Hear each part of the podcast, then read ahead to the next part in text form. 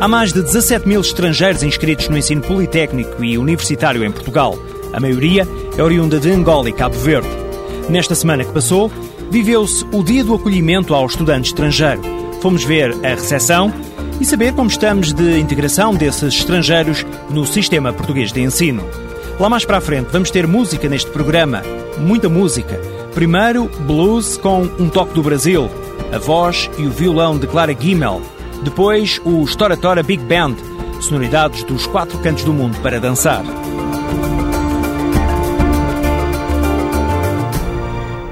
Começamos este programa com a recepção ao estudante estrangeiro. A última terça-feira foi-lhe dedicada. O Observatório da Ciência e do Ensino Superior revelou nesse dia que, no ano letivo de 2004-2005, havia mais de 17.500 estrangeiros no ensino politécnico e universitário em Portugal. Angola era o país com mais inscritos, 4.258 alunos.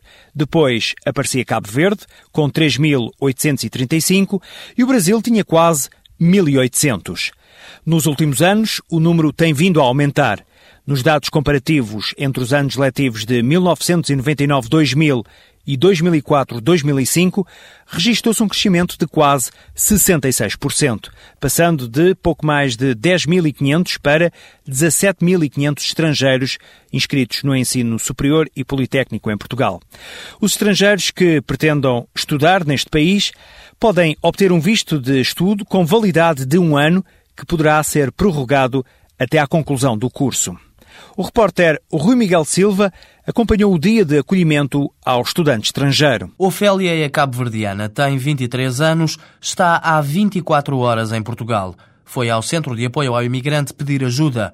Ofélia vai estudar para Bragança, mas não sabe como chegar lá. Eu acho que os estudantes vêm para aqui, estudantes cabo-verdianos, né? Chegam aqui, não têm família, tem muita falta de informação, não tem muita informação, chegam aqui à toa, não sabem o que fazer. É meio complicado. Lá em Cabo Verde, procuraste na internet alguma coisa? Eu particularmente procurei. Procurei saber onde ficava a escola, todo, todas as informações foram possíveis tirar da internet, eu tive. Foram suficientes essas informações? Ah, não, não. Faltou informação sobre como chegar à universidade, condições do alojamento. Portanto, pegamos na mala, entramos no avião, chegamos aqui, temos que procurar tudo. E se não temos ninguém conhecido para nos ajudar, fica muito difícil. Ofélia chegou a tempo de participar na festa de recepção ao estudante promovida pelo ACIM.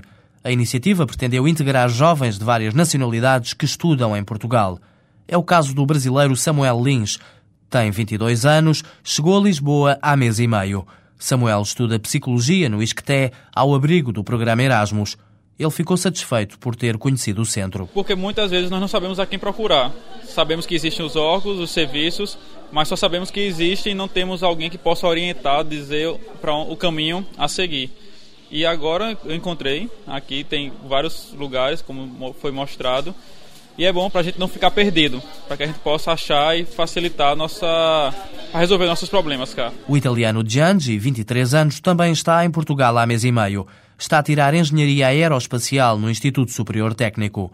A procura de habitação foi só uma das dificuldades que Giangi sentiu quando chegou a Lisboa. Claramente a primeira dificuldade é a língua, porque quando vim aqui não, não sabia muito bem falar em português, mas uh, depois uh, encontrei somente as normais dificuldades que uma pessoa pode encontrar ao estrangeiro. Por exemplo, fazer amigos aqui, integrar-se com a população, hum, procurar casa também. O Centro de Apoio aos Imigrantes existe para resolver estes problemas. É como se fosse uma loja do cidadão para estrangeiros, diz a diretora Francisca Assis Teixeira. No fundo, é uma one-stop shop, uma, loja, uma espécie de uma loja do cidadão, mas especificamente uh, virada para o imigrante, tendo aqui várias instituições do Estado, como o Serviço de Estrangeiros e Fronteiras, a Inspeção Geral de Trabalho, o Ministério da Educação, o Ministério da Saúde, a Segurança Social e vários outros gabinetes criados pelo ACIM, pelo Alto Comissariado para a Migração e Minorias Étnicas, que dão também apoio, como um gabinete de apoio jurídico, um gabinete de, de apoio ao regrupamento familiar, um gabinete de apoio à ação social e um gabinete de apoio ao emprego também. E, portanto, criamos um, um, conjunto integrado de respostas a todas as questões que, que interessam ao cidadão imigrante. Respostas para imigrantes que têm muitas dúvidas Ângela Ramos é uma das pessoas que tenta resolver os problemas de quem bate à porta do centro. Problemas que vão desde a regularização da sua estadia cá em Portugal, da localização, questões relacionadas com a educação dos filhos, por exemplo, com o acesso à saúde, que muitas vezes é vedado em diversas circunstâncias, questões laborais que requerem muitas vezes o apoio do nosso gabinete de apoio jurídico, eh, o emprego, a procura do emprego, que é uma das lacunas que tende a ser coberta pelo nosso gabinete de apoio ao emprego são questões de vária ordem. A ajuda é prestada por uma equipa de 70 pessoas de 10 nacionalidades diferentes. Muitas são ou já foram imigrantes por isso conseguem ter uma grande proximidade com os recém-chegados. Às vezes há pessoas que não, não percebem ou não conseguem falar o português na perfeição e têm um mediador russo que possa fazer a tradução, um mediador eh, cabo-verdiano que possa falar o crioulo e apoiar.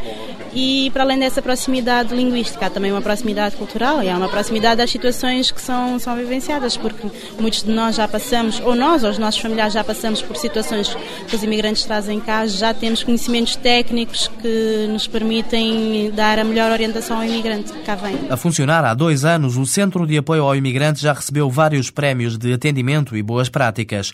Um inquérito recente aponta um grau de satisfação superior a 90%.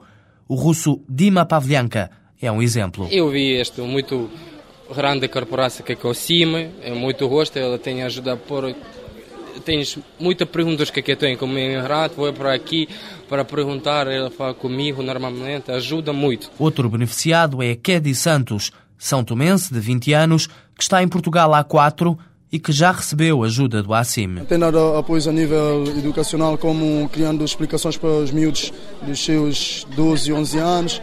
Tem criado monitores que uh, trabalham nas escolas, procurando ver as dificuldades dos alunos na escola para chamarem a atenção dos pais e isso e não só, e também tem criado cursos a nível tecnológico para os pais, tanto para os filhos também, que é para, ah, para ver se melhora o nível de estudos e de conhecimentos básicos nessas famílias, nestes bairros. Nem todos os serviços estão ainda disponíveis no Centro de Apoio ao Imigrante.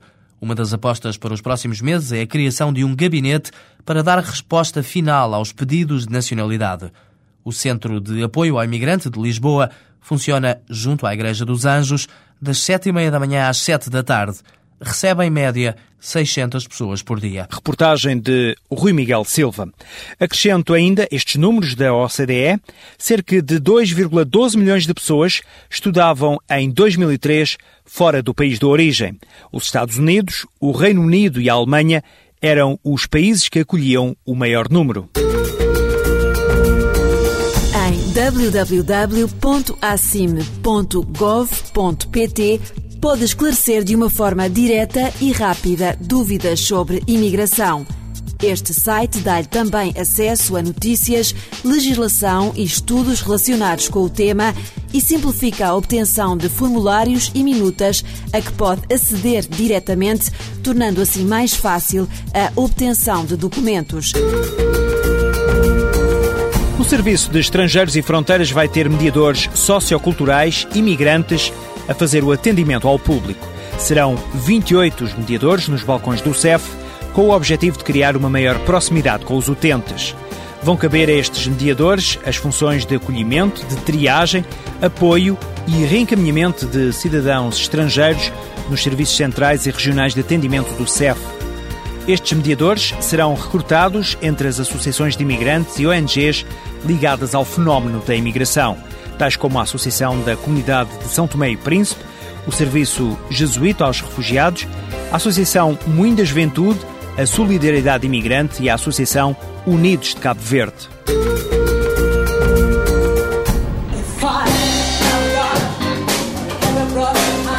Blues com um toque do Brasil.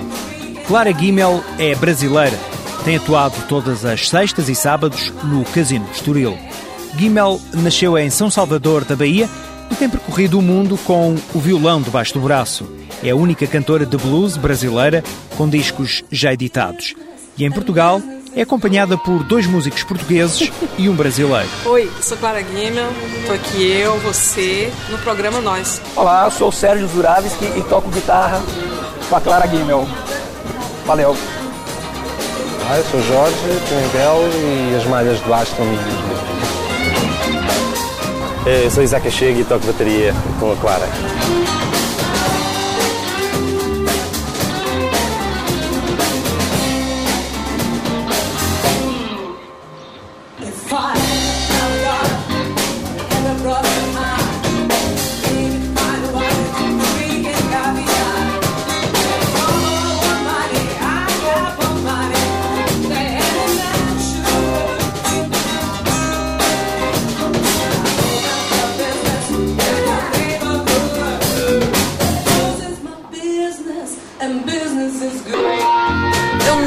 Deixar de ser brasileira, apesar de cantar blues, de cantar maior parte do, do repertório em inglês. É, é a, a, minha brasilidade, por exemplo, minha culinária. Eu não paro de comer comida baiana, né? Eu tô aqui, mas eu, eu acho que a, a forma de você até se alimentar da comida do seu, da, sua, da sua pátria é uma forma de você matar a saudade, né? Então, quando você come a comida eu acho que ninguém nunca matou saudade comendo, não sei, mas eu, eu mato. Supostamente, quando eu venho para outro, outro país, é, eu pelo menos já imaginava não encontrar muitos brasileiros e não trabalhar com tantos brasileiros por aqui. E a Clara foi uma coisa que aconteceu que eu não esperava. Ela foi me assistir numa peça de teatro que eu estava fazendo em temporada aqui em Lisboa. E eu já conhecia ela de nome do Brasil, não pessoalmente. E foi muito curioso, que é um tipo de som que eu adoro fazer. O blues faz parte de, de minhas origens musicais, ou parte dessas origens. Então está sendo um grande prazer tocar com ela.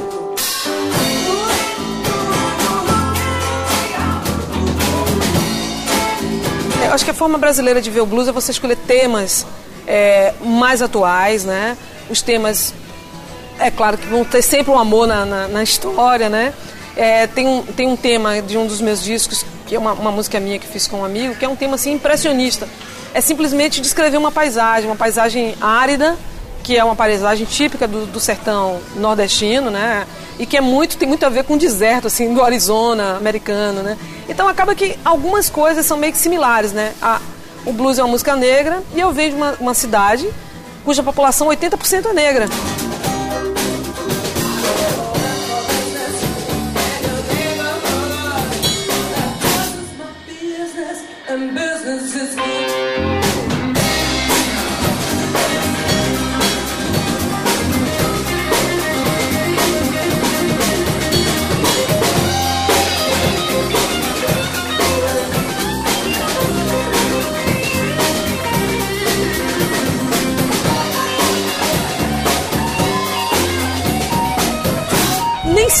Que eu toco é o que me influencia. Às vezes o que, o que me influencia não aparece no trabalho, mas sustenta o trabalho. Então, por exemplo, a música africana, o blues é um ritmo que vem da África, né? Ela está presente ali, mas a, a, africanidade assim de raiz, que é a fase que, que, que a, vamos dizer assim, a África brasileira tá, que é ainda aquele tambor ainda meio tribal, o lodum, né? As, as raízes da música brasileira atual é bem isso, esses são esses tambores tribais que ainda não estão na fase eletrônica.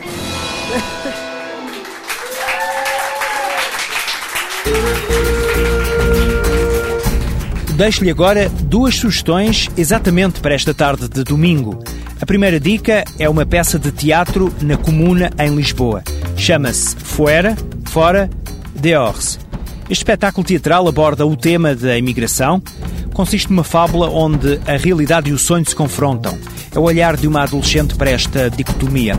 A peça pode ser vista às quatro da tarde na Comuna.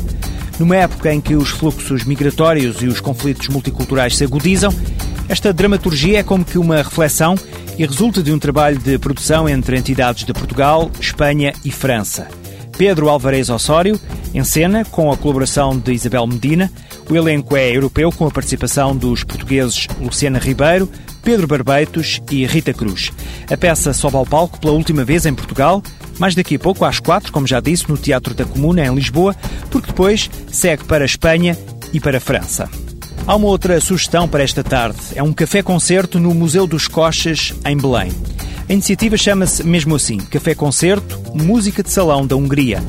Uma vez por mês, o Museu Nacional dos Coches promove estes espetáculos subordinados ao tema Viajando pela Europa.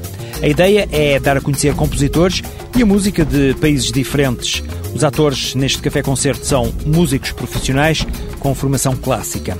Hoje podemos viajar ao sabor da música da Hungria às 5 da tarde, no Museu Nacional dos Coches, que fica em Lisboa, na Praça Afonso de Albuquerque, na zona de Belém. Mais música ainda. Vamos agora ao encontro de uma banda multicultural que reúne elementos de países tão diferentes como Alemanha, Portugal, Brasil, Estados Unidos, Dinamarca e Itália. Vamos conhecer o Stora Tora Big Band. Eles fazem música para dançar, aliando o jazz com sonoridades dos quatro cantos do mundo.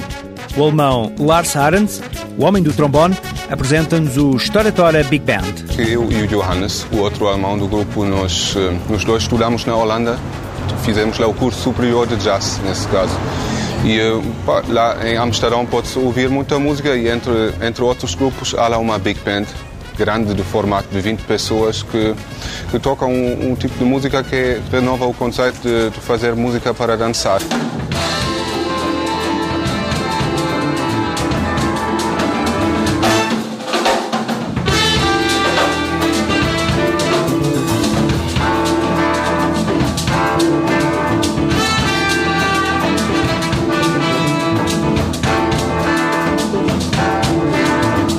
Dois somos compositores e arranjadores também. Temos facilidade em organizar aquilo e nós, nós tivemos só que procurar os músicos, depois decidir o formato e uh, começar a escrever a música e organizar. É isso.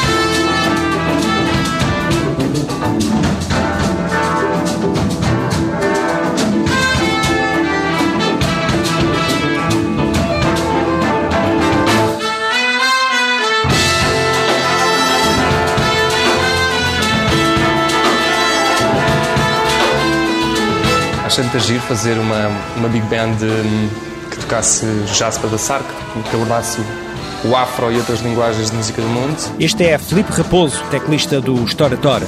E a experiência tem sido, tem sido muito gira. Um, pelos concertos ao vivo, especialmente nestes clubes assim mais pequeninos. Um, é muito engraçado porque o, o público uh, reage, quer dizer, há uma, há, uma, há, uma, há uma magia muito grande entre o público e o palco. É como se não houvesse, de facto, uma fronteira.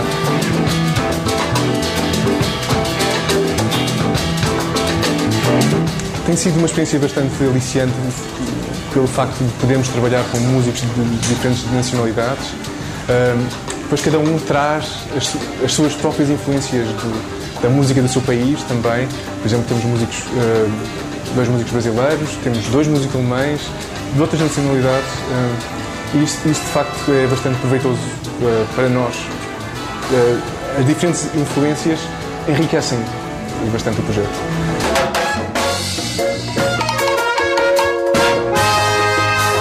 Outra música, outra voz, outra experiência de vida em Portugal. Francisco Valente, baixista do Storatora Big Band. Logo a partir do primeiro concerto foi, foi, eh, foi incrivelmente forte, não é? Para nós também isso nos deu muito entusiasmo logo no princípio, porque vimos que é difícil às vezes fazer um repertório, trabalhá-lo para depois ir numa sala e não sabes bem qual será a reação do, do público. No nosso caso, logo no primeiro, no primeiro compasso da segunda música, da primeira, não? As pessoas começaram a dançar, a divertir-se assim. E nós estávamos conscientes de, de, de fazer uma música interessante, eh, complexa, entre aspas, e artisticamente eu acho muito de, de, alto nível, mas que ao mesmo tempo conseguia uh, criar esta, esta reação nas pessoas, que as pessoas se mexessem, se divertissem. Portanto, por nós, isto é o objetivo atingido, né?